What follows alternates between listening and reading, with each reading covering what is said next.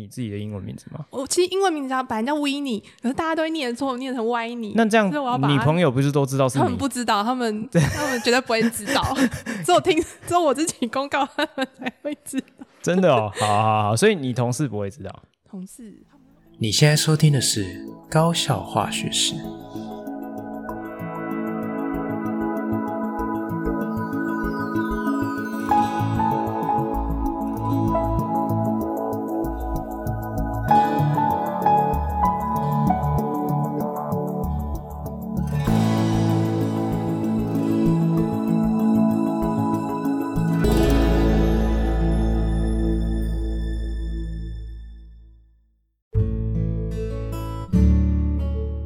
大家好，我是吉米师，欢迎回到我们的频道。那今天的高效化学式的内容非常精彩哦，哦，是久违的访谈节目。好，那这个访谈节目呢，吉米师特别邀请到是我们在台湾教科书出版业哦的领导品牌。好，那因为呃保留一点神秘感，而且可能有这个工作上的利害关系，哈，所以。我们必须帮他保密，这样子。好，那这位特别来宾叫做歪妮，他是这个该领导品牌好的化学气化。好，那呃，吉米是为什么今天会想要邀请歪妮来节目里面分享？哦，最主要是因为呃，其实我们从小到大都会接触到非常多的教科书。那教科书是怎么来的？那教科书又有那么多的配套，那这些配套又是怎么出现的？好，那。整个教科书产业好像每天都围绕在我们的生活周遭，但是，呃，我们好像也不是很了解这个产业的结构跟他们的工作性质到底是什么样，对不对？好，所以今天就非常的开心邀请到万妮进到节目里面来跟大家聊一聊，哈，跟这个教科书出版业相关的事情。好，那我们废话不多说，我们就开始今天的节目喽。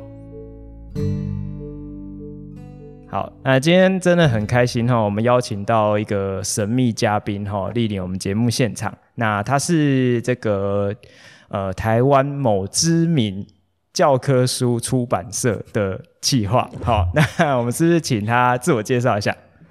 好，Hello，老师，各位观众朋友，大家好，我是呃某出版社的企划呃歪妮。哦，好，OK，也是有多歪这样子。好，那。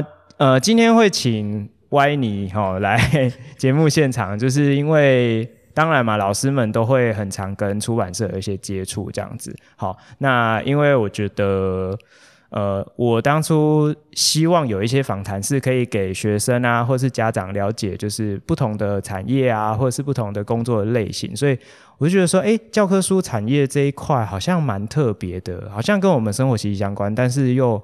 好像不是那么直接知道他们都在干嘛，好，所以我今天特别邀请歪妮来到节目现场来跟跟大家分享一下 这些东西，这样子，好，好，那首先我想要先问一下哈，因为呃，你的工作基本上是属于像出版业嘛，对，那出版业，我我不知道说，因为像我自己是念理组的。对，所以我就不太知道说，就是一般像出版业，他们内部的分工到底有哪一些，比如说有什么编辑啊、企划还是什么业务什么之类。还是我已经讲完了哦。对，其实出版社就是有很多种类型，像是我们可能小老师小朋友可能会看童书，那、嗯啊、我们以前会看漫画、杂志、小说这一些。嗯、那我们的类型真的比较特别，就是专门做教科书还有参考书，嗯、而且是 focus 在高中跟高职的部分。嗯，那当然就是里面分工，其实就像老师刚刚已经讲完的，大部分就是企划、编辑、业务，主要是这三个部分组成。那当然还有一些单位是负责。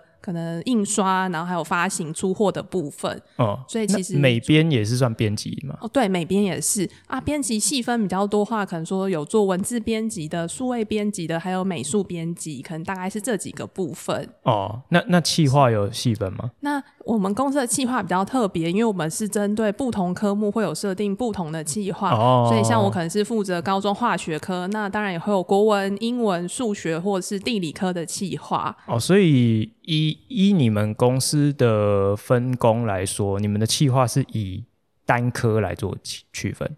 对，主要是。所以整整间公司，比如说以你们某某出版社的化学的计划，就都是你。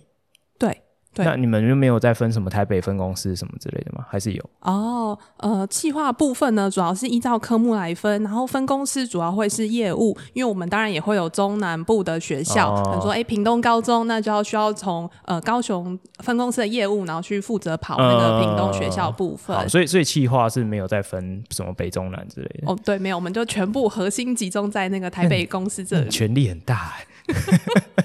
老师，你一听就知道重点化学课只有我负责，呃、我权力真的蛮大。好好好，那所以 所以所以呃，比如说以你们的分工来讲，像你刚刚有提到说，主要就是像我刚刚讲，有有业务啊、编辑啊、企划这些的。那你们平常以企划来说，都在干嘛？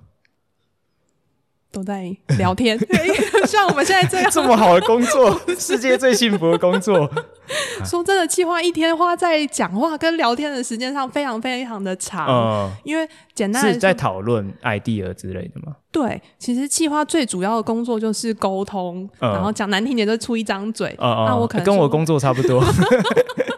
嗯，对，可能说，哎、欸，我今天想要出一个什么样的产品，嗯、那我当然去发想，然后可能找适合的老师来做这件事。嗯、那老师可能把呃教材写完之后，我再去请编辑接手去完成后续的编制。嗯，那这本书要怎么拿去学校卖？那我可能也要去教业务，说你在要怎么跟老师介绍这个教材，嗯、怎么讲出它的特点。嗯、对，所以其实你会觉得，哎、欸，计划好像就是在中间串联、沟通、协调，就是一直一直的在讲话。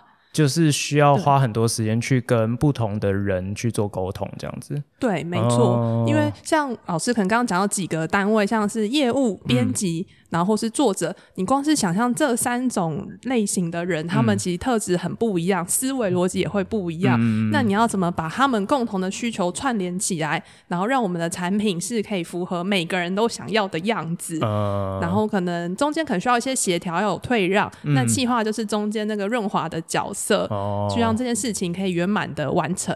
好，那你们其实在这个中间不是只有协调吧？应该还会有一些，比如说主导的一些。想法上面的引导会会有这样子的。对，因为尤其可能说，像这几年新课刚上路之后，嗯、那企划其实会先做市场调查，了解说现在教学现场最需要的是什么。嗯、可能说，像这几年开始有流行的一个叫双语教学，嗯、可能发现有这样的趋势，那是不是有必要出这样的教材？嗯、那企划前端做好市场研究之后，就会去主导我要或不要，要不要做双语教材这件事情，也、嗯、类似这样的概念。像你们在做市场调查，你们是会很专业的去做一些分析吗？还是说就问一问？嗯，就就就哎、欸，老师，你们有需要这个吗？之类的，还是你们会有一个比较系统化的说去分析你们卖的销量啊，还是什么之类的？对，我们当然会针对可能不同议题，有时候会有比较细部的分析，可能说会有问卷，会有数据调查。哦、但其实以教育趋势来说，可能说每一年的重点都会不太一样。嗯、应该说重点很明确，像一零八课刚刚上路的时候最明确。对自然科老师来说，最头痛的问题就是探究与实作。嗯呃、对，然后这件事情可能光是就困扰老师大概三四年。嗯，所以其实我们前面三四年都在处理说探究实作教材要怎么做，然后教案可以有哪些特色，那、嗯、甚至相关的材料教具可以有哪些。嗯、那我们其实花了蛮多时间在处理这个议题。那等到可能说，哎，最近第四年、第五年大概尘埃落定，各校都已经有自己的一套教材之后，嗯，那我们可能再去观察，哎，下一波的教育趋势可能会是什么？那老师们他们最主要需求是什么？哦，对，有点是这样方式调查，有一点像是那个什么什么选举人办公室舆情 舆情分析，就类类似这种感觉。每天看报纸，然后知道说政论节目都在骂什么之类的，因为类似类似像这种。啊，对，啊、就是基本的新闻当然是一定要看，那研习，嗯、那当然还有听老师之间口耳间的抱怨或是小小牢骚这一些，哦、就是都是很重要的讯息来，要有 sense 去抓风向这样子。哦，对，真的。好，那那你也是蛮厉害的。尤其我们是要当就是领导品牌出版社，所以这件事更要做。你不要挖坑给自己跳。好，OK，好，那。呃，因为像你主要是企划的工作嘛，那你了解，比如说像编辑啊，或者是业务，他们都在干嘛吗？哦，有。其实我在担当企划之前，也当了好几年的编辑。哦、那编辑的工作，它其实就是比较严谨，然后也比较严肃。嗯、因为我们可能编辑要去收到老师稿件之后呢，我们要确定稿件内容的正确性，嗯，然后解析有没有写对，嗯。那所以除了内容正确性校稿之外，像可能在编排的时候也要注意到美感。哦，因为可能说，哎、欸，这段文字放进来，它要配什么样的照片、什么样的图片，才可以让整个版面看起来会是比较舒适。嗯、那对于自然科来说呢，图片其实非常的重要。假设说我这张图片放错了，或是它呃图片上面标示错误，尤其可能说像生物科，嗯、它明明是细胞膜位置，可我把它标成立腺体，嗯、那这样其实就会有很大的概念上瑕疵。嗯、了解。所以编辑都是很专业背景的人，然后在做这些内容的编排。呃，讲到这个哈，我稍微抱怨一下，是，因为因为最近我我的任课年段是高三跟高一，所以高三的班级都在复习学测嘛，是对。那因为这两年就是因为这个新课纲的关系，就是新旧的大概这两三年都是一个交接期，所以他们很常会遇到问题，就是他们那个复习讲义啊，整本。可能有，譬如说三分之二啊，甚至四分之三的题目都是属于是旧课纲的题目。那可是其实里面有很多那个题目，它是以新课纲来讲，它是超纲的，就选项啊，哦、或者是题干的叙述，或者是它使用的条件，其实有很多是以新课纲来讲说，哦，这个章节或是这一块已经删掉。对，就是就很明显，这这个就是超纲的题目。然后结果我们现在遇到的学生每天都在问老师，这一题我不会，说哪边不会？这 C 选项他在写什么？我说哦，这超纲哦哦主选项这也超纲，这样真的会很困扰，就是就非常困扰。而且因为因为我我知道说，呃，出版社你们在编辑这些习题啊或什么，不可能说整本全部都重写嘛，这不太可能，一定一定是。呃，有一些题库，然后拿过来稍微编辑或是修改一下，应该是这样吧？哦，老师这边我们要郑重澄清，要澄清，好好给你澄清。对，这确实是在新旧课纲转换的时候，注意到最多的问题，就是蛮多出版社是拿旧课纲的资料，整个重新嗯题库整理之后贴上去，所以他没有重新写的状态下，会导致有一些选项是超纲。那同学在写的时候就会觉得很挫折，哦、我念那么认真，怎么都不会写？嗯、可是我们在写书的时候是完全避免这件事情，嗯、我们是要求作者要从零开始，就是你 Word 档打开一个空白档案开始写，从第一题写到最后一题，哦、然后甚至每个选项都会去看说他。它是符合新课纲的范围，嗯，然后甚至提醒有没有符合新课纲素养题这些方向，哦，因为新课纲大考它是会绝对避免这部分，嗯，我们不能让同学在复习的时候又产生挫折，然后甚至对浪费时间有怀疑这样，这样、嗯，是是是，所以所以呃。贵领导品牌没有这个慎选教科书，慎选参考书。好好了解了解了解哈。那预知详情，就是欢迎在本段下面留言，我再私讯你这样。没问题，没问题。好，好，OK。所以呃，基本上其实你们也会注意到这一块。对，这个真的是还蛮重要的事情。对啊，因为我觉得这个东西应该是还蛮常会被老师反映的吧。对。对，对其实老师，我觉得一开始在课纲上路前几年，老师自己心里也很纠葛，说我这些旧课纲很重要的概念，新课纲到底要不要教？嗯、那如果没有教，考出来会不会对学生觉得不公平？是。但其实这从去年学测就可以看到说，说其实化学题目真的没有到很难，嗯，然后甚至超纲概念真的都不会考，对，对对，所以真的可以放下心来，就是不用再写那些旧纲的东西。哦、好，那。还有另外一个问题，就是说，因为毕竟啊，在复习讲义里面一定会放历届的题目，是，可是历届就没有办法去避免这一块嘛，对不对？呃，对，对啊、会尽量可能说超纲的题目就不要放进去。哦、可是因为，譬如说，它选项它就是它这题目一定是学测的范围一定是比较大的，所以它的有时候题目设计是。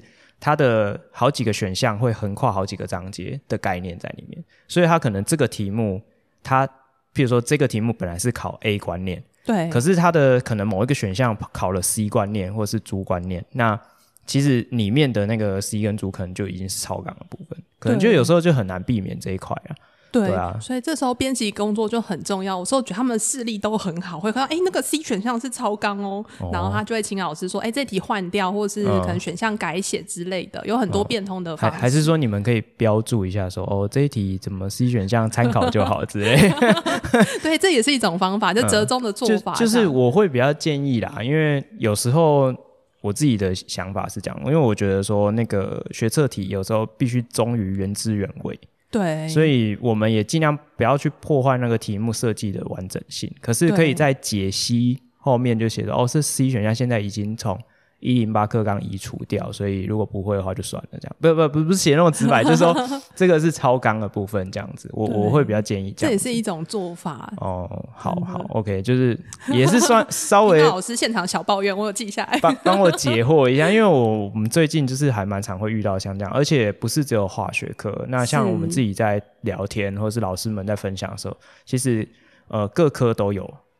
对，类似这样的状况啦，就是也是顺便 跟你们反映一下。老师，像企划有个很重要的工作，就是我们会定期到学校去跟老师交流，然后听说，哎、老师用教材上有遇到哪些障碍或困难，或是抱怨，嗯嗯、那我们未来在编写教材就会绝对避免这些事情发生。哦、所以，像老师刚刚给意见，我们就已经刻画在脑海里，很重要。回去变成是编写手条第一则。而且，而且我我我跟你们分享一下，就是。学生很好笑，就是有时候他们问、嗯、问问题的时候，如果是全班的那种课，然后他们问，然后就说：“哦，这个 C 选项你确定要问？这个超纲啊。”然后他们就会开始说：“说这出版社也太烂了吧？什么这样 抱怨讲得很很凶。”这样我还跟他们解释说：“你不要这样，这个有时候他们在选题目的时候，对不对？你不可能每一题都是这样子，就是对不对？再稍微解释一下这样子。哦、对，有时候有时候我我可以感受到他们真的是。”对学生啊，我觉得尤其是对学生真的是比较困扰，对啊。我们有时候也会接到那个同学来的。呃，提问，因为我们书后面都会有那个呃联络电话，对，联络电话，他们其实会写 email 或是联络电话，那我们很专业编辑都会给就是回复。哦，如果是有错或是有一些他搞不懂的地方，我们都会给一些正式的回复。他们会跟你们要奖金吗？因为同学就会说，哎、欸，老师，你跟他讲这个地方写错，这样有没有钱领？这样，我想应该没有吧？对吧？目目目前还没有，目前遇到学生都还蛮蛮快的。好，那那。另外一块就是以出版社的分工来讲，还有一块很重要的角色就是业务嘛，对不对？是。那业务，其实我我觉得老师们应该是对于业务是最熟悉的，因为我们最常看到他们。那业务的工作，就像我们每天看到这样嘛，就是他们就是来这边跟老师打招呼，哎，某某老师早，然后放个名片，放个资料，发个书，放个教具，类似像这样。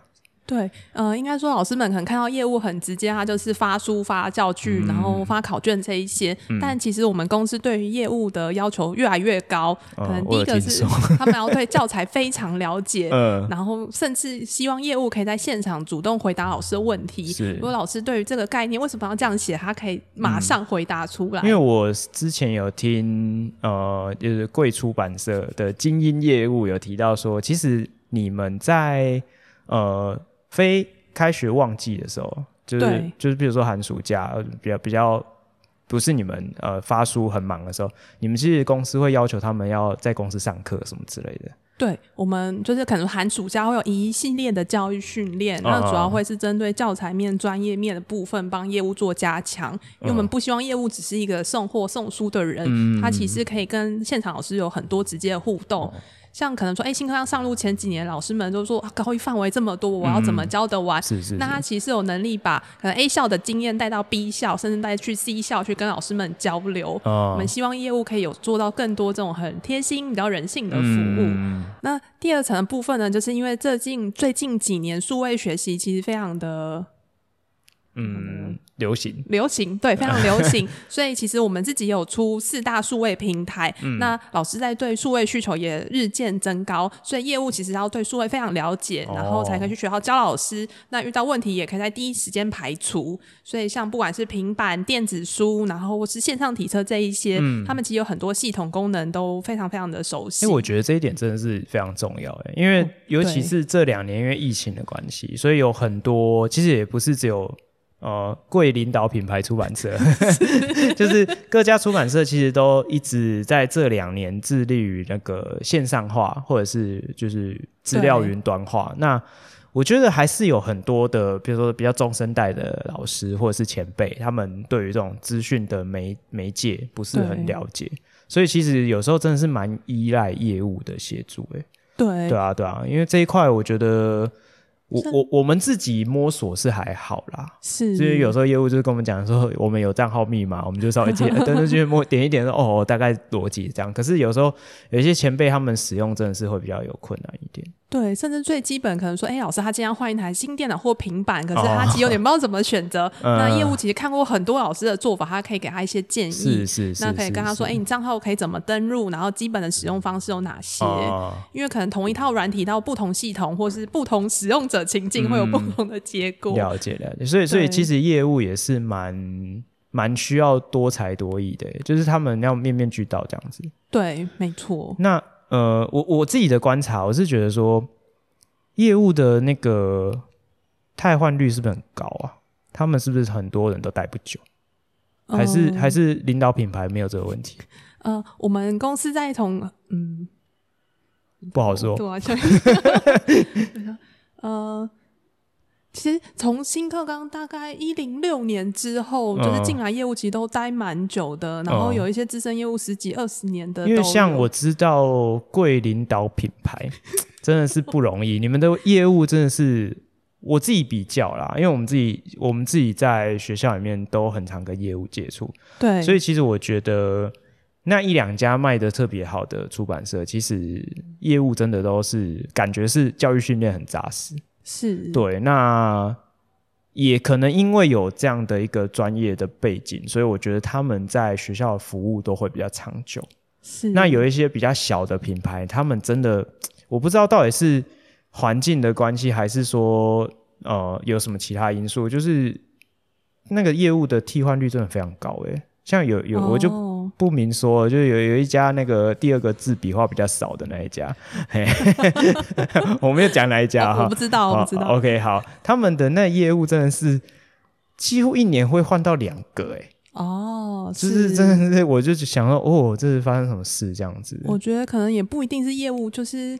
呃，任何工作可能如果觉得跟公司的制度或是那边环境配合起来不顺的话，那人都会想要换工作。哦、对，对对。那因为我们公司在业务还有企划、编辑或各个单位培训，其实都非常严谨扎实。嗯。然后给的福利也很好，那大家都。我同事之间感情也不错，你你怎么讲有点心虚？那我们也蛮喜欢跟老师聊天，嗯、所以其实我认识的业务其实真的都待蛮久的，嗯、而且他们对于服务老师也都是非常的有热情。是是是，是对，这这应该是个好现象，是幸福企业吧？哦，是是是，怕老板会听是不是？哎、欸，那讲到老板，那企业里面总是会有主管啊，是主管们通常都在干嘛？嗯、呃，开会。主管其实真的有非常非常多的会议，因为我们公司是比较走扁平化的组织制度。我们呃，扁平化的组织制度就是说我跟我主管之间并没有太多的小主管的。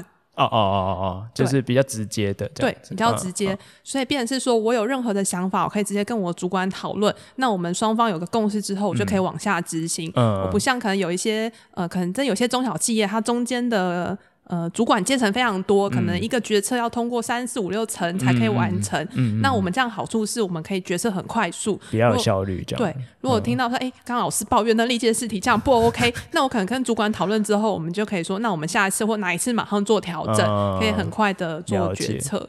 哦，所以所以你们主管。或者是说，你们团队在运作的时候，你们是很常会有，譬如例行性的会议吗？每天都一定要开很多会，还是说，其实你们的沟通是更有效率，就是直接当面讲这样子？嗯、呃，我们比较没有着重说，嗯、呃，一定要有一个例行性的会议，嗯、我们可能随时有想法就可以讨论。嗯、因为像我们计划可能经常性的出差，所以我们赖群组就有想到可以先用赖讨论，当面讨论，或是有比较需要比较正式的、正式的面对面讨论的话，就会直接约一个会议去去会议室坐下来谈、嗯、这样子。哦、对，有非常非常多形式，只要是可以有效沟通，都会是一个好的方法。嗯、所以你们是呃。刚刚刚讲的，比如说你们企划企划部会有一个主管，还是说你们是呃一个大主管这样子？哦，企划化，因为我们是有非常多的科目，嗯、所以企划化大概就可能就是会有三四个主管这样子。企划部的主管，哦，企划部就有三四个主管。对，嗯、那当然编辑也有编辑的主管，业务有业务的主管，然后就是不同单位都会有他自己的主管这样子。嗯、所以企划部的主管是怎么分？是国小的、国中的、高中的这样？呃，我们主要是依照科目，科因为我们公司是专门做高中的部分，嗯、然后所以可能就是会依照科目，可能说，哎，数理科的性质比较相似。四可能就会分给同一个主管。哦、那国文、英文、社会可能就会有其他主管去负责。嗯、那编辑部的话，就是用不同类型。对，编辑也是比较多类的这样。对，可能说类型，然后还有科目，按照这样的逻辑去分。因为你就想，哎、嗯，如果一个主管同时处国处理国文跟化学那个逻辑上好像会有点打架，不太适合。是是是是是。对哦，了解。那就是专业分工啦。我我我想这个应该是蛮多人觉得有点神秘的一块啦。哦，嗯、对，因为因为我觉得没有在那个行业，可能很难知道说哦里面的状况大概是怎么样子，这样子。对对对对。嘿，那呃，就回到你自己身上好了，因为我我之前跟你聊天，我印象中你是物理系的。对，我是念物理系的。那、啊、你说你是化学的企划，你 中间发生什么事？这样 对对啊，为为什么会有这样的一个一个机遇，或者是一个这样的一个？哦人生安排这样，头很痛吗？当初会进出版社也是误打误撞，嗯、因为我大学念物理系，是因为我很喜欢物理。嗯、然后我本来想说，哎、欸，我要找一个跟物理有关，可以每天聊物理的那种工作。是，我觉得这样超棒。嗯，你可以当物理老师啊，你应该会很崩溃。我每天找老师抱怨。没有，然后就后来就误打误撞，先当了那个国中教科书的理化编辑，那时候就跟物理比较有关系。然后也是进到这个有点神秘的产业之后，发现哎，企划这个工作其实还蛮有趣的。嗯，所以当时就应征了现在这个企划职缺。嗯，那当但是那时候进公司的时候，刚好缺的是化学的企划的部分，嗯，所以我就直接来应征这个职位。嗯，那因为其实。物化它是科目比较逻辑比较相近的科目，是是是，所以其实我就直接接手化学，就无缝接轨，这样、哦、就还蛮顺的。对，蛮厉害的。你如果叫我去教物理，我真的是不行哎。对，但化学的话，因为我们比较多是可能说真的抓大方向，知道说化学老师现在可能觉得教学上有哪些痛点，然后未来教育趋势是什么。嗯，我们其实多多半时候还是仰赖化学老师最专业的知识。嗯，那如果教材面比较细节，比较真的是化学知识相关，我们也会回去请教编辑或是我们的作者。嗯，对，所以你们编辑也都是相关背景。对，我们编辑如果是化学科，他绝对是化学相关背景；物理也是物理相关背景的。是是是，是，所以我们计划其实就出一张。嘴，如果不会这个问题，我们就拿问题去跟专家请教，嗯、是中间在沟通串联的那个人。嗯，了解。所以，呃，那那你刚刚讲说，你当初误打误撞进出版社是是是 这样，不然走错路这样啊啊！因为其实我们班我物理系，然后我们班上大概有九成同学都是在科技业当工程师，嗯、但我就是可能对科技业有点排斥或有点害怕，因为我想要真的是做比较跟物理科学相关的。然后真的就是因缘际会下，可能投履历，然后刚好看到这个工作，嗯、就是教科书出版社相关的工作。嗯、因为其实呃，在我生活圈是真的没有朋友是在这个产业的。对，我就说很神秘啊。对。哦，所以你的同学或是你你以前认识的学长姐学弟妹也很少跟你是同业啊。对，完全没有哇，真的哦。然后好酷哦，身边同事也真的是在一些神秘的机缘之下，还知道说，哎，原来我们还可以有这样的出路跟工作。是是是，是，是。因为这个职业比较特别，是你同时要有理工科的背景，然后你要做一些文组相关的事情。对啊。它等于真是跨领域的一个工作哦。甚至计划要求的职能及技能是非常多的。嗯。所以，哎，如果可能说老师的学生，如果说他其实对化学就是这些科学是有兴趣，嗯、他又不想当工程师，我觉得计划。是一个很不错的选择，你们有缺人吗？非常推荐。顺便增才是不是？对，或是哎，他其实就是个性比较文静，喜欢看书，嗯、喜欢研究一些就是相关专业知识。我觉得这些编辑工作都是很适合的。嗯，那你们的工作环境你自己看，你会觉得压力很大吗？因为像现在，就像你前段讲的，就是说，我现在教育政策每年重点都不一样，一直变化。那、啊、你们一定会有很多，就是我今年的重点是这个，明年又要做这个，那样会不会？觉得很压力很大，不敢讲，是不是？老 师，身为教科书领导品牌，压、嗯、力是自己给自己的，哦、因为我们要当领导品牌。你回去写这稿写几？你是一整个晚上都在写稿，是不是？好，所以所以是的确是会有一些压力。对，我觉得真的就是压力是给自己的，那自己给自己。如果你对自己要求很高，你就会觉得压力很大。嗯、因为说真的，我们看到。呃，其实那些教育趋势我们也可以知道就好，但我们不一定要做出应应。嗯，但我们是真的想要协助现成老师可以解决一些问题，所以我们可能看到，嗯、哇，双语教学来势汹汹，我们真的就一直在想有没有机会可以协助到一些什么事情。了解，对，所以。你会把这一段拿去给你主管听，然后跟他说我要加薪，这样吗？他就会摸摸我的头，很好。好好 好，OK，好。所以呃，我我我自己的感觉啦，我觉得我觉得现在目前几家比较比较属于领导品牌的出版社，就是有几家一两家哈，就两三家。我觉得你们。变化呃，就是因应这个环境变化的能力都很强哎，就是真的说哦，今天突然新闻说政策说嗯，我们下个月或是我们明年要推什么，然后真的隔一小段时间，你们就会变出相关的教材。我、哦、就觉得说现在的学校的环境，说实在，老师们真的不缺资源。我我说真的啦，就是我觉得对老师们来说，我们手边真的是不缺资源。对，因为像像我自己在使用的部分来讲，我就觉得说，很长业务就会拿一堆东西，那种献宝，就说，哎，老师，我们这个跟你介绍一下，我们这个很厉害哦，怎样怎样，我就说，哦，好，谢谢，放着。其实我会觉得说，呃，很厉害，可是我不一定有机会用上，嗯、因为我手边还有很多东西。对对，那我觉得另外一点，我觉得真的很佩服，就是你们就是适应环境能力真的很强，就是。去年才讲说要推什么，然后今年就端出这个东西，我觉得超厉害的。对，我觉得也是，我们公司真的很鼓励计划，就是可以。发发挥发想很多事情，哦，就是我在我们公司的感觉是，当我今天有个很天马行空的想法，它是可以很快被落地执行的。嗯，那我今天突然想说，我看到这趋势，我想要做一件事情，那我直接去找主管讨论，那就可以马上就拟出一个可以实际执行的专案，嗯，然后我们也可以很快去推动跟执行。嗯，我觉得至少我们公司是很重视研发跟计划，也很鼓励大家去尝试一些。可能或是不可能的事情，是是是，所以才会让老师看到说，哎、欸，怎么动作好像很快，可以随时一直有推陈出新的东西。哦。那你们这样的一个工作类型，因为毕竟还是要跟人合作嘛，因为那些教材不可能是你自己编出来的。那你们在推行一些，比如说你啊，你有一些天马行空，觉得很不错的想法，当你去试着找一些，比如说老师或是专家学者，想要去呃设计一些教材的时候，这个。扮演润滑剂的角色会不会很很很很困难？就是你有没有遇过什么困扰？Oh. 说啊，真的真的是很难凝聚共识，或者是说啊，大家的观念实在相差太多，很难沟通之类。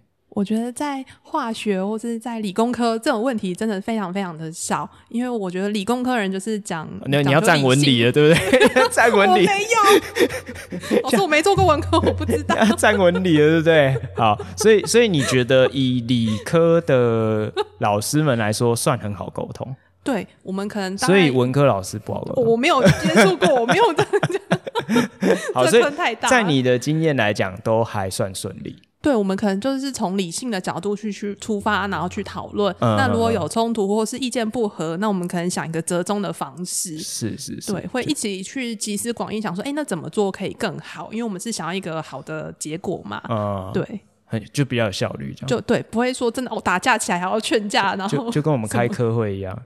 我们开科会啊，十分钟就开完了。对，我们讲求高效率，我们就是拿那个会议资料，然后领招就说：“哦，这是第一点，嗯，好，这不重要。第二点，好，这个也没有什么讨论意思。第三点，哦，那这个这个你们觉得怎么样？好好好好，OK，那我们就写好这样，然后结束了。好，今天就开完了，哦，十分钟。对啊，我们我们就是这样啊。我觉得这可能就是理科人的真的一种默契跟共识。对我，我曾经就有一个经验，就是。因为我们领域会有会有领域的时间嘛，那有时候就是学校，比如说一段完就会希望各领域去开教学研究会这样子，是对。然后我们我曾经就有过一个经验，就是哎，我们今天要开科会，然后我知道那个某某文科哈某某科、嗯、他们要去开科会，然后。我们都已经开完了哦，譬如说我们一点开科，一点十分开科会，我们可能一点半我们就都散场了。我们中间还有十分钟都在聊天这样，然 后我都已经回到办公室做了很多事情，然后弄弄弄弄，然后四点多准备要回家了，然后我就看到某某文科老师拖着疲惫的身心，然后一群人走出来，然后我就说，哦。你们刚开完会吗？他说：“对，我们刚开完。”我吓到，想说这也太夸张了吧？怎么有办法开科会开一个下午这样子？嗯，对，就是到底可以讨论什么？但是我我还是必须得讲，就是不是说他们这样不好，我们这样比较好，我是觉得说这就是不同类型的人，对、嗯，我们思考的逻辑不一样，对，对，对会有不同的做事的习惯，对对对对对，真的好那。呃，虽然说你的经验来讲都是算蛮愉快的，对，就是你也不太愿意被我套话这样是吗？好，那你有没有什么比较印象深刻的合作的经验？好的也好，或者是或者是比较不好的经验，这样子有吗？呃，真的就是有在呃，曾经有在开会的时候遇到说，可能教授。对于那个单元编写的逻辑，跟老师在教学现场以为的逻辑是不一样的。Uh, 因为老师在教学现场，可能第一个一定要考量学生听不听得懂。是是是。如果按照一个正派的科学脉络去讲的话，那、嗯、学生可能一定会觉得不飒飒，说哦在讲什么，uh, 直接迷路。嗯、uh, uh, uh.。所以在曾经有一个案例，就是在那个单元的编写，就是教授跟老师的意见都非常坚持，然后我们已经找不到折中点，然后真的是觉得、嗯、呃往呃。偏向哪一边都会得罪另外一边的情形发生，然后那时候真的是闹得蛮僵的。然后最后我们的做法是，可能说决定回家冷静，然后思考个几天，然后再去想说，哎、欸，有没有更折中的做法可以来处理这样子。所以后来有成功的化解吗？哦，后来有成功的化解，可能说因为教授他是站在科学正确性的角度去建议说，你教材应该要是这样写，所以我们教科书还是维持就是教授建议的方式。嗯，但是因为老师们手上都有那一个讲义。那我们讲义可能就是从教学性好教好懂的方向去考量，然后可能说把内容重新整合、重新编写，让它是比较符合老师习惯的顺序，然后让它比较顺序比较好教。最后是用这样的方法。化学吗？哦，对，是化学。是哪一个单元呢？啊？我有点好奇耶，好好奇哦，是哪一个单元啊？就是那个粉丝团留言私讯告诉我。所以哪个单元都不能透露，这个应该还好吧？是，嗯，我猜粉丝团私讯，好，猜不到。好，OK，我们私下再聊这样子。我觉得是哦，那蛮有趣的耶。好，那但这个应该算是比较，但我觉得不愉快的经验吗？算吗？呃，就是比较。比较争执不下的一个经验，呃，对。那，那有？但最严重的可能就是这样，可能真的就只是理念或是想法上有一些差异，是。但是整体大家合作上都是非常愉快的。呃，那那有没有什么你觉得特别感动的，或者是特别愉快的经验？哦，感动的时候，还是你每天都很愉快？然 后我要去上班喽，这样。哦，老师感动的时候真的是非常多，因为像我刚刚进到老师那个实验室，有看到老师实验室就有放着我们的那个教具的部分，嗯嗯、就想说哇，当初开发这个，然后最后真的落地执行，然后是走到每个学校，看到老师桌上都有我们这一套教材，嗯，然后他是真的在呃课堂中可以展示给学生看，然后对老师教学、同学学习都是有效果，是是，是，然后觉得哇。就是我好像做一件很伟大的事情一样，呃、为这个人类社会做出了一些贡献，这样。好，OK，好，那呃，我想说，我们先休息一下，就是让听众喘口气，这样，我们待会再回来，这样子。好哦。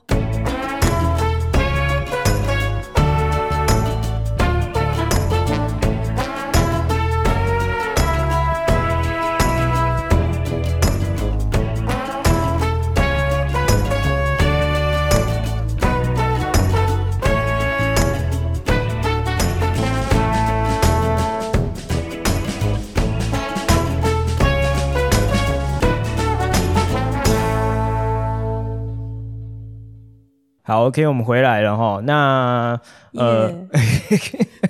一一定要发出个声音。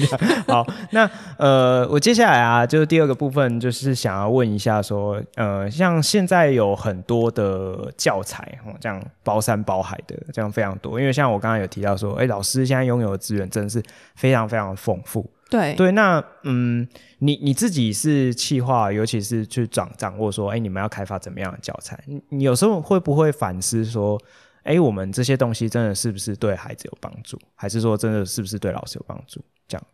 哦，对，一定是要站在学生跟老师立场去想，说我们做这个有没有意义？嗯、但我们自我自己是没有想过太多这件事情，嗯、因为确实我到有一些比较地区型的学校，老师就会说，其实那边的学生没有太多资源补习或是另外买书，他们唯一依靠就是出版社的讲义或是配套，嗯、所以这些东西对他们来说都是非常重要的。嗯、那我就想，如果今天这个配套。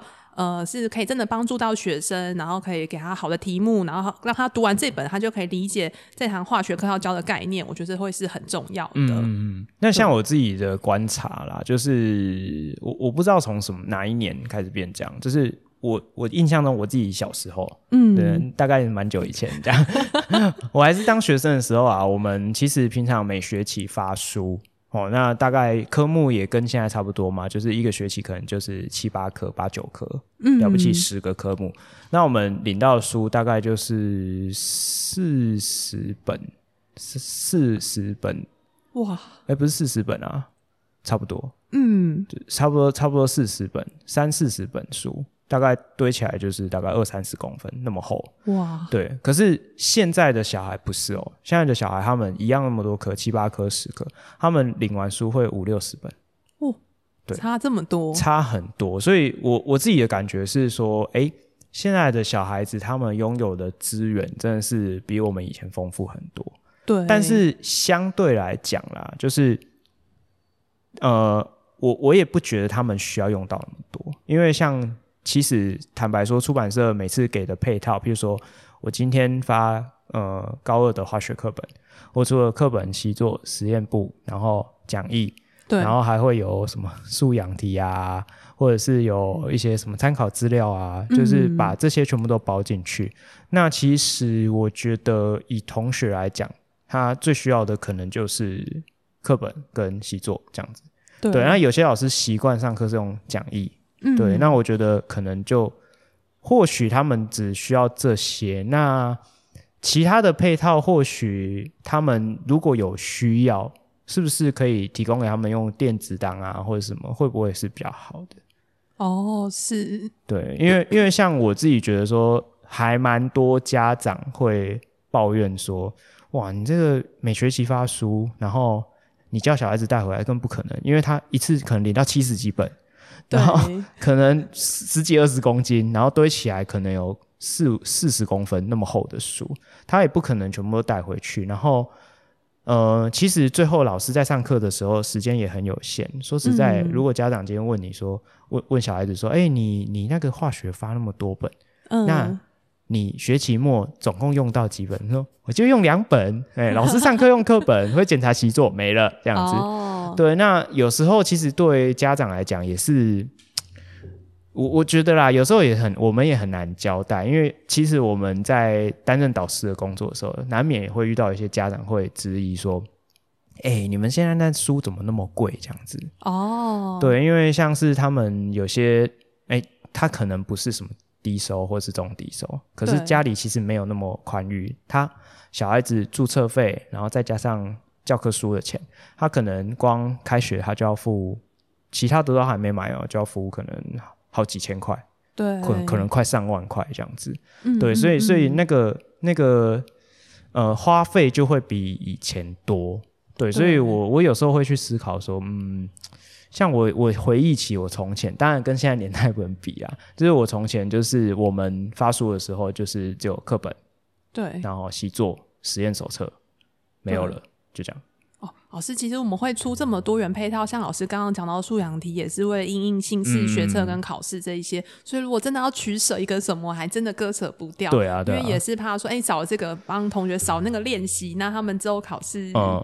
少那个训练怎么办？啊啊，那你们会会有一种就是沦为那种军军备竞赛的氛围嘛？比如说哦，那个另外一个领导品牌他们有这个，我们也要有，这样会会这样吗？我们还是会去评估说这个东西有没有它的必要性跟需求。嗯，对，因为一定是希望打在痛点上，真的有帮助到同学。嗯、所以像其实老师刚刚讲几个都很难割舍啊，课本、讲义、习作跟实验手册这一些，嗯、甚至素养题这一些。嗯、对，那像我们其实。呃，这几年有出一些新的可能补充的题目、题本，然后资料，我们当然也是用电子档的方式提供。嗯嗯，对，可能说，哎，有需要的同学可以自己印几回下来练习。是是，了解。哎，那讲到这个电子化这一块啊，因为现在这个新的政策就开始推，就是国家开始走向数位化。对，你看像那个新的部门都成立了，对，数位部哈。那现在的教育政策就开始推，像这学期我们就开始推这个要走这个现呃，就是那个叫什么资讯融入教材的政策。那在这个政策之下，就需要援引很多这个网络上也好，或者是这异化的一些教材媒介、影片啊，或是电子的文字资料之类的。那在出版社这一块，我相信你们一定有嗅到这一块的，嗯，就是你们可能会开始动起来，对，就是去去做做一些硬硬的事情。那你们接下来的方向大概会怎么去调整你们的策略？这样子？我们目前做专呃关于数位的教材，真的是比较基本的内容，可能说讲义有搭配解题影音，嗯、然后总复习参考书也会有重点整理跟解题影音这一些。嗯，那因为数位的发展跟变动实在是非常的快，嗯、所以我们自己确实公司内部还一直在讨论说，哎，针对未来这一块，我们真的只要拍解题影片或上课教学影片就可以吗？嗯，那会不会有其他更多不一样的呈现的方式？嗯、然后甚至我们想要去更了解说同学现在学习习惯跟他们使用的载具，然后可能习惯社群平台到底是什么？嗯、因为他们可能从他们平常生活使用习惯，就影响他后续呃学习的方式。抖音呢？哦，对，抖音现在超多，好像甚至抖音使用呃的下载次数比 IG 还要更高。对啊，然后 Facebook 是完全对啊，就是我完全无法这样子，对 我们都脱节了。就是，但是呃，我我觉得啦，就是。我自己的期望，我不知道说，呃，出版社了不了解这一块。就是我我自己以我个人为为为单位的话，我自己的期望是，嗯、我希望可以有比较完整的，然后是比较专业的内容，是是是，是比较完整的。比如说，呃，高中化学的所有的抽象概念的动画，或者是说，呃，比较细节的一些科学内容的讲解。我我会比较希望是有这个东西，因为其实有时候大家会沦为一个迷失的概念，就是说我们是为了吸引孩子的眼球，可是有时候其实我觉得。这样做有一点像是走歪了这样子，因为就像我刚刚提到抖音嘛，嗯，那你不可能叫一个老师，然后穿的很辣，然后然后配个音乐，然后在那边跳说哦，我们来看 VSEP 啊，这样子就很奇怪，就就就很奇怪啊，嗯，什么球形之类的，怪怪的，对啊，很怪，然后就。这不太合理。那他即使接受这样的刺激，你说哦，点阅率很高，可是背后他有没有真的学到科学原理？我觉得是打一个很大的问号。对。可是我们现在的问题是，当我们今天想要上网，或者是去找寻一些可用的教学资源的时候，会发现说，网络当然媒介或者是材料素材很多，可是你今天要找到一个品质真的很好，有点像是原文书的那种等级。对，我觉得是市面上看起来还是很少。我我是讲中文的资料这一块，哦，对我就觉得说，哦，有点可惜，因为有时候我们想要讲解一个比较抽象的概念，比如说，哎，今天如果我想要跟同学讲说，哎，有什么分子，它的形状长怎样？对，那我想要去找说，哦，有没有那种就是呃混成轨域的动画啊，讲说电子怎么怎么越。要生它的能量，然后怎么样混成，然后它的几何形状在空间上的关系是什么？其实我们在网络上找到的都是比较好看的，都是英文的。哦，对，对，国外做比较多。对，然后也不是说很完整，可能是因为我们不是英语的母语使用者，所以其实我们也很难去找到比较完整的资料。哦、对，那所以我是觉得说，如果假设出版社比较有有资源跟力量，可以去。呃，凝聚这一块的话，然后变成说，哎，我们譬如说我们在云端上面就可以开启这样的影片或什么的，我就觉得说，哎，这样可能还蛮好的。嗯，嗯嗯。可是可能需要投入的资源，我在想象可能是还蛮多的。对，因为动画费用真的也是比较高一点。对啊，对啊，对啊，对啊，对啊。所以，所以你们这几年来有有花比较多预算在这一块吗？其实我们一直都有想要去，就是开发一些新的影片啊，或是动画这一些。嗯、然后老师的意见，其实我们都有收下来，在眼里说，哎，后续可以再怎么开发这样子。对，老师意见我有收到，我有记起来。老师上次就有跟我讲过。你们这个，你好像行政院发言人。官 官腔。对对对，你你是有被下什么封口是不是？封口令？好，没有没有啦，我是觉得真的就是我我也知道说你们领导品牌真的是会重视这一块啦。啊，我我自己我自己也也不是说不知道说这个东西真的是需要很高的成本。对，嗯、那我我觉得。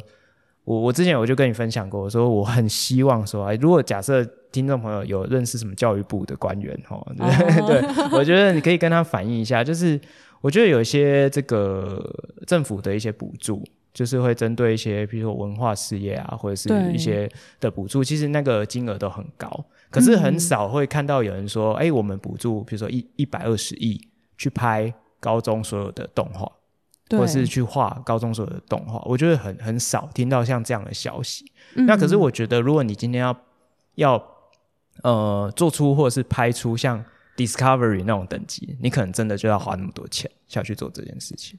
老师，其实像在做动画的时候，我们遇到一个最大的瓶颈是说，我们找不到具有化学相关背景的动画师。动画师对，所以老师如果学生未来念化学系，他真的可以考虑就是。做一个跨领域的工作，因为像这样的人才会是非常非常抢手的。嗯、因为通常会画动画人，他不懂化学，便是我们要一直去跟他讲正确性，那他可能会常常就画不到位，或是画错。了解。对，所以这个真的是未来很热门的一种工作，就是跨领域的部分。好，这个这个我觉得也是很难啊。可是那、嗯、我就有点好奇，那那国外的他们是怎么会有这样的人？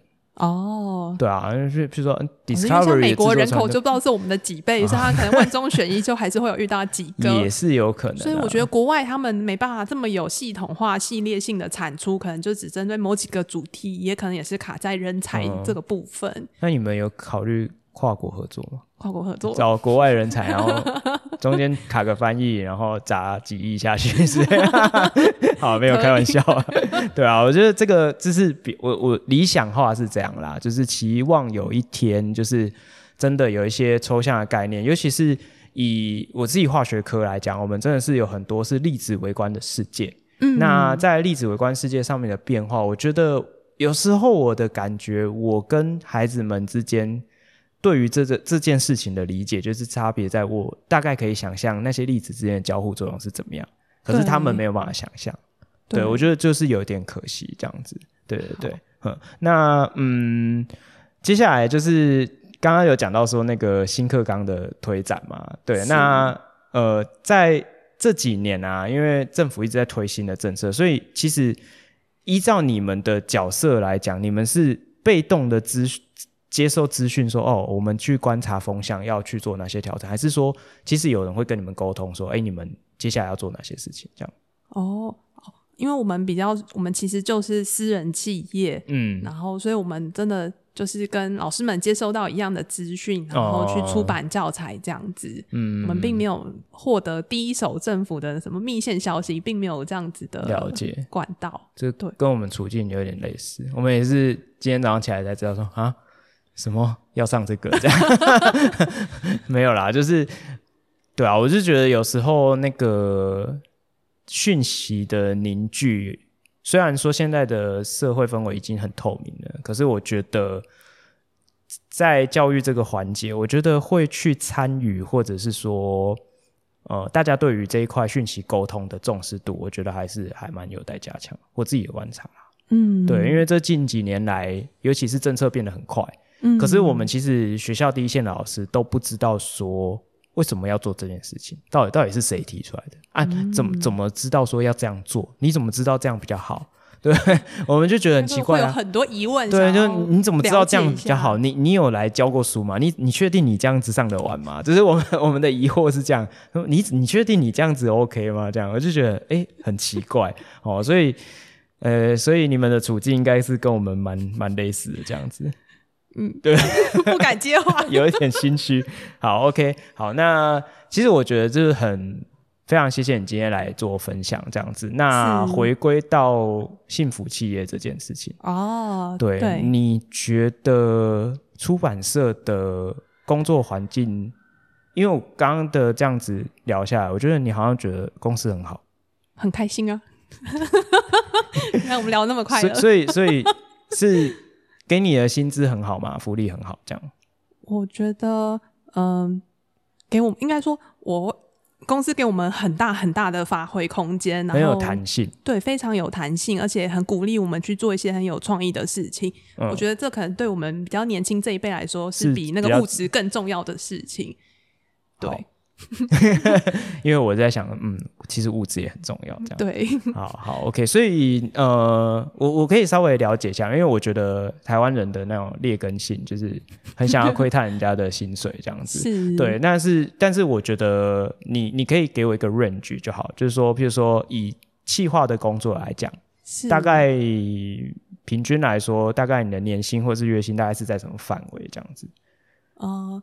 其实以同性质的企划工作来说，嗯，我们公司给的配是非常好的，非常不错的。因为我看外面有些可能才开所谓二十呃两万多块，三万多块，是那我们可能平均都有四五万块左右。哦，真的是幸福企业。当然是要逐年，可能说当然也要会看你的表现，然后决定有没有调薪这一些，呃。所以你们起薪就还蛮高的。起薪当然也会依照科目不同的加级，像可能说，哦，科目还有分哦。呃，我。这这这讲出来，我这边可以剪掉吗？我讲太多。好，反正就是会有一点略有不同，这样。对，略有不同。我把嘴巴关起来。好，OK。突然挖到一个秘密，好好开心呢，这样。因为真的像数理科会来做这样出版社工作，它其实就是跨领域人才。那公司当然在呃薪水上可能会有一些些加急，就是鼓励这样的数理科人才来。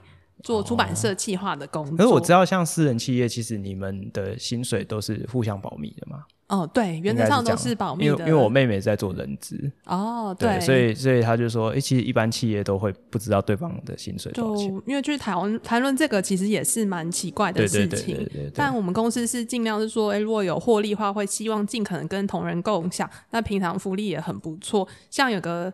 我只要讲出来，大家都会哇的一个福利，就是我们公司其实是有提供免费的三餐，嗯、就早午晚餐你都可以通通在公司解决。啊，所以是是可以，就是我们公司就有直接有一个餐厅，然后早餐、哦哦、你只要登记就会有饭可以吃，然后中餐晚餐就是反正你想要只要登记，随时都会有饭可以吃。哇塞，就很方便、啊、跟 Google 差不多哎，真的是幸福企业，对，这点就很赞。是哦。你就不用说，哎、欸，回家七八点呢，可以吃晚餐。你可以在公司吃饱，然后再开始工作，然后再回家，嗯、就是这是非常棒的福利。所以，嗯，那那稍微统整一下，就是如果我这样理解，我不知道有没有错，就是以平均薪资来讲，在出版社里面，企划是稍微优于编辑吗？对对。然后业务的 range 就很宽，这样子。业务对业务当然就是看他们的奖金，嗯、然后业绩，就是他们是低底薪，然后用奖金去垫薪水，这样子。对，比较是靠奖金的部分，大、呃、部分业务都是这样。呃、了解，所以如果假设听众朋友对于领导品牌 有兴趣，可以往这边好好迈进，这样子。对，那最后就是想问一下说，既既然你来也顺便征才嘛，对不对？哦、你觉得什么什么样的类型的人是适合进你们公司？呃，有什么特质？这样对。企划其实就像我们刚刚聊这么多下来，其实企划它要面临的非常多挑战，不同单位、嗯，所以真的要是很灵活，然后你可能要很细心、很耐烦，因为可能会有非常多反复的讨论。是，那有一个很重要就是一定要会开车，因为企划经常要到不同地区的学校去找老师，哦、那你就要自己有。你要很会开车，然后你可能要可以开去屏东，开去高雄，很会开车是要多会开车，然后你也要会路边停车。哦，所以所以就是这个是一个必，必备的技能。哦，对你其他你当然可能说关于工作专业知识，你可以进来之后再学习，但是人格特质跟开车技能这个部分，建议你先具备好再来面试会比较好一点。嗯嗯，嗯，了解了解，我觉得很酷诶，这是原来重点是要会开车。好，但是但是气化的。重点就是沟通能力，这样子。对，我觉得人格特质很重要，然后你对于工作热情也很重要。那如果是比如说像你们是教科书出版业，那以学科的专业能力来说呢？是学科专业能力当然也很重要，就也是要有，尤其像数理科，因为总不能说，哎、化学老师今天跟我讲一个化学键的什么，然后我就嗯，母萨萨三条问号这样、嗯。所以，所以如果假设。我今天要去你们公司面试，那你们非常欢迎。不不不不，我假设直接给你做。我是说，那所以你们就是会考专业的内容吗？还是你们就是从他们的学历啊，或者是从什么面谈去做审查？哦、呃，企划的话比较不会去有一个笔试，然后去考你的专业知识。他当然也会看你过往的经历，嗯嗯，然后有可能说有没有跟教学教育相关的。嗯、像我们之前就还有蛮多，就是可能曾经在学校代理过，然后后来又来当企划的这样的同事。嗯、因为我们相信他就很很了解教学现场遇到的一些困境跟状况，嗯、那他有他自己科目的专业背景，这样的人就非常适合来当。我们公司的企划，嗯，我的理解是，我觉得企划好像有一点像是一个比较进阶一点点的工作，所以通常会要的是一些有一些工作经验的人吗？哦、呃，对，会希望说要有一点工作经验，嗯、但是就算没有工作经验，我觉得也非常欢迎来。你们是有多缺人？很需要跨领域的人才，是是是，都可以来聊看看。好好了解了解，OK，好，那今天就是真的非常谢谢你过来这个节目。那最后有没有什么想要跟听众朋友说的事情？想怎么还有这样子？对啊，嗯、呃、嗯。你应该还不不会还是很紧张吧？没没有紧张。好，所以有什么想说的吗？还是没有？嗯，我觉得就是不要不要预设立场，然后不要画地自限，因为生命好像都会走出一个你意想不到的那个。你说你自己？对，就我从来没有想过要进出版社，然后还在那边又待了十年，然后演变成现在这个样子。是我当初已经待十年了。哦，对，你看起来很像刚毕业。讲话还很菜，没有没有没有没有，你讲话非常的老练，很像发言人。对，我想正院发言人，你是有受过老板什么特殊训练？老板，我明天要去受访。好，所以 是呃，好，我觉得我觉得你刚刚这句话真的是还蛮受用的啦。对，因为我觉得现在的年轻人还蛮呃，我觉得可以很，我觉得有点极端，因为我觉得他们现在的年轻人多样性很丰富。有一些人真的是非常的青春无敌，敢尝试。可是我也发现，比起从前多了很多，他没有目标，或者是他呃眼界非常狭窄的一些一一小群人。其实我觉得非常多，嗯、所以也谢谢你今天给他们这些建议，这样子非常感谢。哇，谢谢老师。好，那我们今天节目就进到这边。好，大家拜拜。好，拜拜。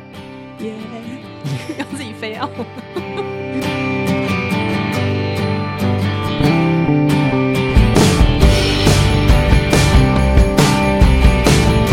OK 了哈，好，嗯，好，你不要紧张哦，不要紧张，没事，这这很好玩的。那拍影片还比较不紧张，录音就着急。对啊，好，然后而且我跟你讲，我刚刚都把这一段都录起来，所以我会剪成花絮。我一直在一直在笑，一直在笑。对对对对。高校化学室是一个致力于推广科普的 Podcast 频道。好，那在这个频道里面，吉米师是一个艺人工作室，所以啊，频道的推广真的非常有赖于各位听众朋友的支持与鼓励哦。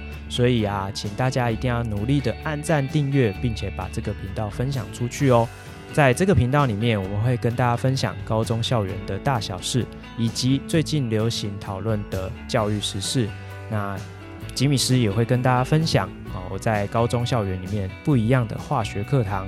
最后呢，还会跟大家分享一则科普小知识哦。所以，如果各位觉得这个频道对你有帮助，也觉得这个频道的内容是有品质的啊，欢迎呢到高效化学式的脸书粉专以及 IG 的粉专留言、按赞，然后推广给更多的人。我们在每个礼拜的更新之后，都会贴上新的贴文哦，所以欢迎大家来这边留言，分享你的想法给我知道。那希望更多的好朋友可以一起加入高效化学式的行列，我们就期待下次空中再相会喽，拜拜。